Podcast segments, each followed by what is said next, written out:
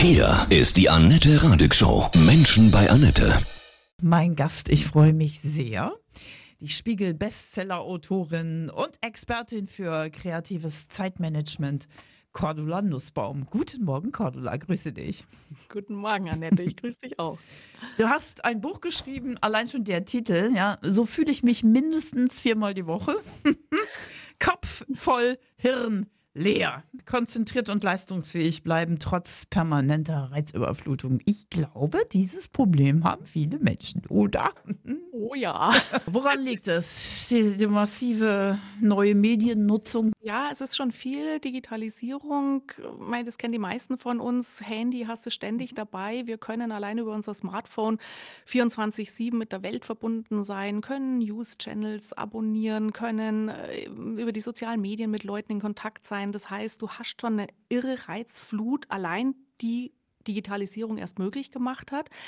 Und dann kommt noch dazu, dass wir mehr denn je, habe ich bei vielen Menschen so das Gefühl, Themen aufgeladen bekommen, Mhm. Sorgen, manchmal Existenzängste, Sorgen um die älter werdenden Eltern, äh, Kinder, die Abi machen, wo du ja auch gedanklich gebunden bist. Ja, also das Ja. heißt, wir haben so viele Themen, die auf uns einbrettern, dass viele tatsächlich so den Eindruck haben, boah, Kopf voll, aber mein Hirn ja, Mhm. kann ich gar nicht mehr richtig verwenden. Du hast sehr viele Tipps natürlich in deinem Buch. Wo fängt es denn zunächst an, dass man diese Reizüberflutungsquellen ausstellt? Das klingt banal, aber tatsächlich. Also ich habe mich für, für das neue Buch Kopf voll Hirn leer mal sehr intensiv damit beschäftigt, was passiert in unserem Gehirn überhaupt, Mhm. wenn wir so viel Input von außen haben. Und für mich war das selber auch ein Learning. Also ich habe jetzt auch einen Master of Cognitive Neuroscience gemacht. Das heißt, mich sehr intensiv auch nochmal beschäftigt, was neurologisch da alles im Oberstübchen abgeht. Und für mich war das auch so ein Aha-Erlebnis, allein wenn Reize reinkommen, selbst wenn wir die gar nicht wahrnehmen, unser Gehirn ist trotzdem damit beschäftigt, diese Reize zu verarbeiten und sei es dahingehend zu sagen, "Hm, du bist uninteressant, dich lasse ich nicht rein.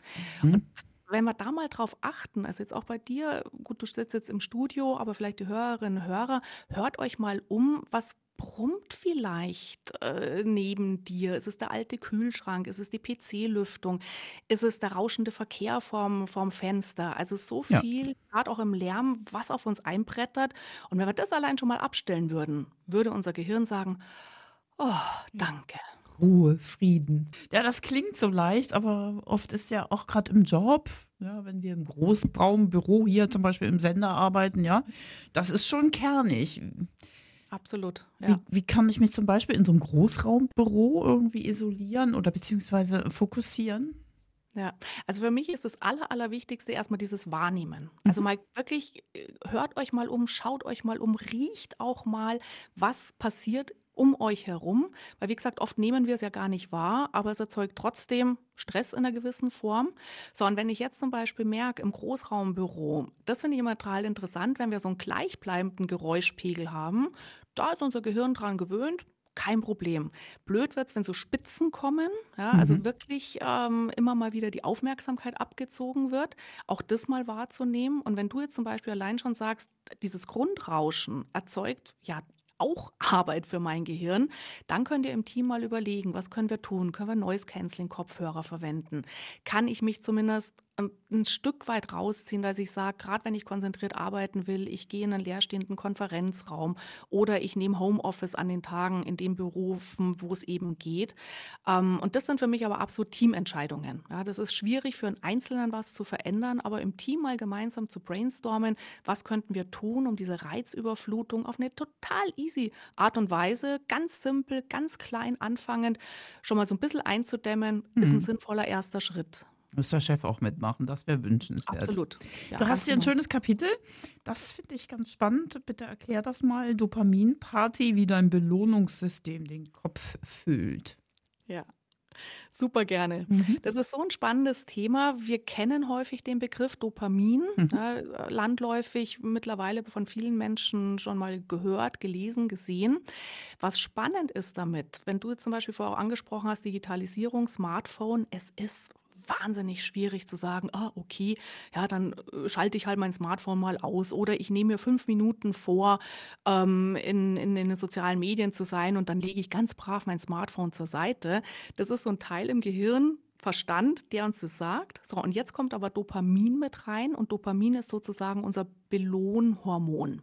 Das heißt, wenn du zum Beispiel auf Insta scrollst, du siehst Mhm. ähm, einen coolen Beitrag über eine coole neue Band, du siehst ähm, Katzenfotos, äh, Babyfilmchen, ähm, äh, Sachen, die dich interessieren, schnelles Auto, Sporttipps, ja, also alles, was so deine Interessen sind, schüttet dein Gehirn erstmal Glücksbotenstoffe aus. Du sagst: „Wow, cool, spannend, schön.“ Mhm. So, und dann schüttet dein Gehirn Dopamin aus, was dir dann quasi sagt: „Ach, schau mal, das eine Video, das fandest du doch super. Scroll mal weiter, da kommen noch neue tolle Sachen.“ Das heißt, Dopamin hält uns, wenn ich jetzt beim Beispiel Smartphone bleibe, hält uns da dran, weil wir immer gieren nach der nächsten Belohnung, den nächsten Kick. Hm. Und das macht es eben so schwierig, vom Verstand her zu sagen: „Okay, ich schalte ab.“ Und ich habe festgestellt mit meinen Coaching-Klienten, Klientinnen zum Beispiel, Seminarteilnehmern, wenn die mal verstanden haben, dass es nicht die mangelnde Disziplin ist, die uns am Handy hält, sondern eben so ein Belohnsystem im Gehirn.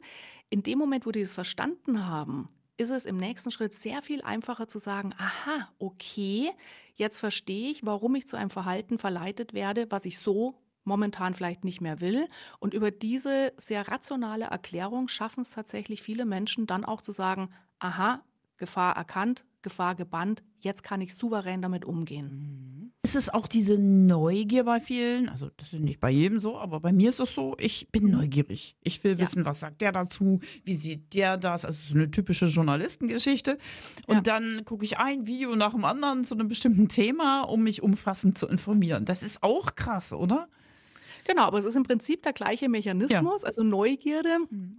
Ich arbeite ja in meinem Ansatz gern so mit verschiedenen, sage ich mal, naturellen, ja. Also so meine Hauptzielgruppe sind die kreativen Chaoten. Mhm. Das sind halt so die, die Wissbegierigen, die Offenen, die sagen, ui, spannendes Thema, gucke ich mir gleich mal an, die anspringen auf alles, was neu daherkommt. Mhm. Und für die ist per se schon mal, und dann zähle ich dich jetzt auch da dazu, Ja. Annette, ja, da kommt was Neues daher und dann sagt dein, dein innerer, ui, will ich sofort sehen, will ich mir sofort anschauen.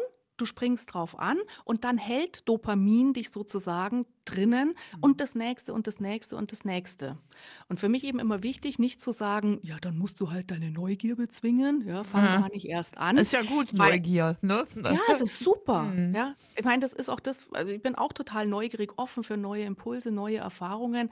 Und das wäre der falsche Weg, weil wenn du dir Dinge verbietest, Mhm. ja, das kennen, glaube ich, alle von der eigenen Kindheit oder wenn du eigene Kinder hast, in dem Moment, wo Süßigkeiten verboten Ja. werden, ja, mm, willst du umso mehr haben. Ähm, aber dann eben zu sagen, zum Beispiel jetzt, um, um bei deinem Beispiel zu bleiben, ich recherchiere mich nicht bis zum letzten Grundfitzelchen runter, sondern ich sage, eine Stunde recherchiere ich jetzt. Mhm. Alles, was ich in dieser Stunde schaffe, was ich sehe, ist schon mal gut, fühle ich mich gut vorbereitet, fühle mich gut informiert. Ja, und dann mache ich einen Punkt. Hast du alle Zeit der Welt? Ja? Ist es für dich auch schön zu sagen, abends auf der Couch zu sitzen und einfach weiter zu gucken? Dann mach's. Ja, Mhm. alles, was dir gut tut, mach's. Nur wenn du wirklich für dich selber sagst, "Mm, vielleicht gerade ein bisschen viel, mm, will ich was verändern, dann können wir drüber nachdenken, wo haken wir ein, dass du eben auf eine gute Art und Weise die Dinge veränderst, die du verändern willst.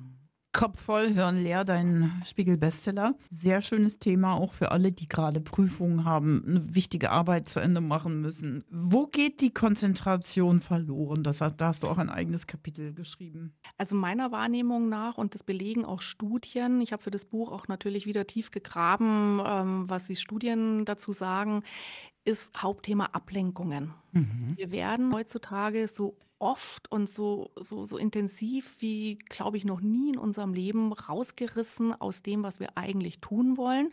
Das können Impulse von außen sein, ja, Kollegen, die daherkommen, die irgendwas wollen. Das, das kann eine, aufflackernde E-Mail sein, ein Anruf ähm, oder wenn du jetzt Prüfungssituationen schreibst, was da auch spannend ist, häufig kommt dieser Störimpuls aus uns selbst. Ja, wir sind schon so konditioniert, dass wir unsere Aufmerksamkeit oft gar nicht mehr lang auf einem Punkt halten können.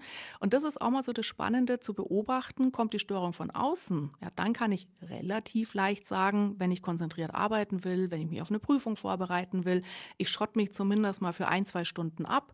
Ich schalte mein Handy aus, ich äh, mache die E-Mail-Benachrichtigungen aus, ich hänge ein Schild an die Tür, bitte nicht stören, auch wieder in Absprache mit Kollegen oder Familie. Mhm. Das schon mal einzubinden und von innen diese Störung, dafür habe ich eine interessante Studie dazu gefunden, dass es oft schon reicht, wenn wir die hm, beispielsweise Geräte, die uns rausreißen, gar nicht mehr sehen. Also Ah. auch hier wieder Beispiel Handy, gibt es Mhm. eine wunderbare Studie dazu. Wenn du das Handy außer Sichtweite legst, ist der Impuls danach zu greifen und dich dadurch stören zu lassen deutlich geringer, als wenn es bei dir auf dem Schreibtisch neben der Tastatur liegt. Mhm. Gehirntechnisch völlig nachvollziehbar. Ja, du siehst es, Erinnerung, bam, ich könnte ja mal kurz gucken. Ach nee, ich gucke nicht. Ja, das sind so kleine Kniffe, wo wir schon mal sehr proaktiv uns abschotten können, wenn wir uns abschotten wollen. Wie ist es, wie lange kann man sich konzentrieren, so auf ein Ding, auf eine Situation, zwei Stunden eine? Gibt es da Forschungsergebnisse? Ja, gibt Forschungen dazu. Und was ich ganz interessant finde, wir denken häufig, Konzentration heißt, auf den Punkt klar, konzentriert, fokussiert zu sein. Das ist eine Art der Aufmerksamkeit, die wir relativ kurz halten können. Also es gibt eine Forschung dazu, die sagt, wir sind ungefähr 70 Minuten am Stück fähig, hochkonzentriert, hochproduktiv zu sein. Danach geht die Aufmerksamkeit automatisch in den Keller. Rein Mhm. biologischer Vorgang. Mhm. Das heißt, nach 70 Minuten ein kleines Päuschen machen, mal aus dem Fenster gucken, ein Glas Wasser trinken, einen Tee trinken, wäre dann super gut. Das heißt aber nicht, dass wir nicht mehr fokussiert sein können, weil es gibt auch so unterschiedliche Stadien der Aufmerksamkeit. Und das kennt ihr zum Beispiel auch, wenn du Auto fährst. Da, da bist du ja eigentlich nicht wirklich produktiv aufmerksam, aber du lässt dich treiben, sage ich jetzt mal Autobahn, ja, wenn der Mhm. Verkehr fließt. Und du weißt aber ganz genau, oder du weißt es nicht und du hörst es jetzt zum ersten Mal, wenn der vor dir bremst, steigst du auch sofort ins Bremseisen. Nicht, weil du dir es vorgenommen hast, sondern weil dieser Reflex antrainiert ist. Und auch das ist quasi eine Form der Aufmerksamkeit, die sehr ressourcenschonend ist die auch durchaus seine, seine, ihre Daseinsberechtigung hat. Und das heißt, wir dürfen natürlich auch im Laufe des Tages immer mal wieder wechseln zwischen diesen verschiedenen Aufmerksamkeiten, zwischen diesen verschiedenen Phasen des Fokussierens, je nachdem, was ich halt gerade tue. Ernährungstipps dazu? Also, hast schon gesagt, Wasser, ein bisschen Ja. Sauerstoff, nicht so Ja, viel Kaffee. Also Kaffee ist insofern nicht schlecht, weil Koffein ähm, fördert die Durchblutung. Mhm. Das heißt auch die Durchblutung vom Gehirn. Und ähm, das fand ich auch wieder spannend, wie ich recherchiert habe. Wir kommen letztendlich immer bei den gleichen Tipps raus, die wir eigentlich Mhm. alle schon längst kennen. Ja? Mhm. Zu sagen, trink mehr Wasser, Mhm. regelmäßig Wasser. Wasser ist total wichtig für die Gehirnleistung. Beweg dich, ja, mach mehr Sport. Du musst jetzt kein Spitzensportler sein, aber allein nach der Mittagspause nicht mit dem Lift auf deinen Arbeitsplatz, auf die Etage zurückzufahren, sondern die Treppe zu nehmen. Auch das fördert die Durchblutung. Ähm, frische Luft, mega. Und da war ich so ein bisschen zwiegespalten, weil ich sage, es kann ja nicht sein, es muss doch mal irgendwie was Neues geben, ja, was Bahnbrechendes. Sagen, ja, und wenn ich das jetzt mache, dann habe ich die Superhirnleistung. Kann man jetzt negativ sehen? Nö, es gibt nichts Neues. Ich sehe es lieber positiv, dass ich sage, Oh. Mensch, okay, es offensichtlich bewährt sich und verstärkt sich über die Jahrzehnte der Forschung, dass es eigentlich ziemlich simpel ist, gut mit uns, mit unserem Körper, unserem Gehirn umzugehen und da zumindest fünf Minuten an die frische Luft, wie gesagt, Treppe gehen statt Lift nehmen. Ich kann in ganz, ganz kleinen Häppchen hier schon super wirksame Sachen in meinen Alltag einbauen. Ja, auch ein tolles Kapitel, wie ich finde, und so wichtig, meiner Meinung nach, ob man seiner eigenen Wahrnehmung trauen kann, wenn das Gehirn so voll ist. Ja. Also Ja. diese Intuition finde ich ja zunehmend wichtiger. Also erstmal die Intuition, dass wir ruhig öfters mal den Verstand außen vor lassen Mhm. dürfen. Natürlich nicht immer, aber Mhm. bewusst mal reinspüren, was sagt mein Bauch mir. Und vor allem, was ich auch super spannend finde beim Thema Wahrnehmung, dass wir uns alle mal klar machen, dass jeder, jede von uns in so einer Bubble lebt, in so einer Blase lebt. Und das hängt davon ab, wie du erzogen bist, wie dein, dein Umfeld war, wo du aufgewachsen bist, mit welchen Menschen du schon zu tun hattest. Und ich finde es so spannend, in dem Moment, wo du dir mal klar machst, da ist deine Wahrnehmung auch durchaus eine Falschnehmung sein könnte, weil es halt einfach dein Blick auf die Welt ist. Ja, jeder hat sozusagen so eine Brille auf der Nase und wir sehen durch diese Brille halt die Welt, wie wir sie vielleicht auch ein Stück weit sehen wollen das kennst du vielleicht auch oder kennt ihr auch, wenn du eher pessimistische Menschen in deinem Umfeld Mhm. hast. Ja, die sehen immer nur, was nicht gelaufen ist. Ja, Mhm. ich habe heute früh in der Bahn stehen müssen, äh, dann ist mir die Ja. U-Bahn vor der Nase davon gefahren. Die sehen dann nur das Negative Mhm. und der andere, der vielleicht eher eine positive Brille auf der Nase hat, der sagt, ja, ich habe zwar stehen müssen, aber ich habe so ein lustiges Gespräch gehabt mit dem, der neben mir stand. Ja, und Gott sei Dank ist mir die U-Bahn vor der Nase davon gefahren, weil dann haben wir noch in Ruhe einen Kaffee kaufen können. Mhm. Ja, und das Ja. ist nur mal als kleines Beispiel und allein das, sich das mal klar zu machen, es ist nicht die Wahrheit, die wir erleben, sondern es ist eine Perspektive der Wirklichkeit. Und da habe ich natürlich auch Möglichkeiten zu beeinflussen, was möchte ich an Impulsen an mich ranlassen und mal so meine Brille vielleicht auch putzen und mir damit das Leben ein Stück leichter machen. Hm, sehr schön. Für wen hast du das genau geschrieben? Für alle, die sich wirklich kopfvoll hirnleer anfühlen? Ich habe es ich hab's für dich geschrieben, das- Annette. Das merke ich schon. Ja, ich habe es aber auch für mich geschrieben. Also mir hat es auch gut getan, mich Mhm. mal sehr intensiv mit diesen Themen auseinanderzusetzen. Und ich habe es wirklich für, für alle Menschen geschrieben, groß, klein. Ähm, mir haben schon von Rentner zurückgemeldet jetzt, wie gut sie dieses Buch fanden, weil wirklich auch, äh, ist ja keine Frage oft, wie viele Termine, Termine du hast, sondern die haben halt ihre anderen Baustellen. Oder Studenten, Studentinnen, die gesagt haben, ach cool, ja, jetzt weiß ich ein bisschen besser, wie ich tick, jetzt weiß ich ein bisschen besser, wie mein Gehirn funktioniert. Familienmütter, Familienväter, die ähm, mir schon rückgemeldet haben, dass sie was rausgenommen haben. Also ich glaube, oder ja, ich habe mich bemüht, es wirklich so zu schreiben, dass jeder, jede aus jeglicher Lebenssituation für sich einen Benefit rausnehmen kann. Cordula, dein allerwichtigster Tipp? Das ist auch mein Credo von prinzipiell meiner Arbeit. Löst dich davon, was Mann tun sollte, was Frau tun sollte. Gerade auch wenn es jetzt darum geht, so Reizüberflutung, ja, bloß weil alle ihr Handy, ihr Smartphone Tag und Nacht neben sich haben, musst du es nicht tun.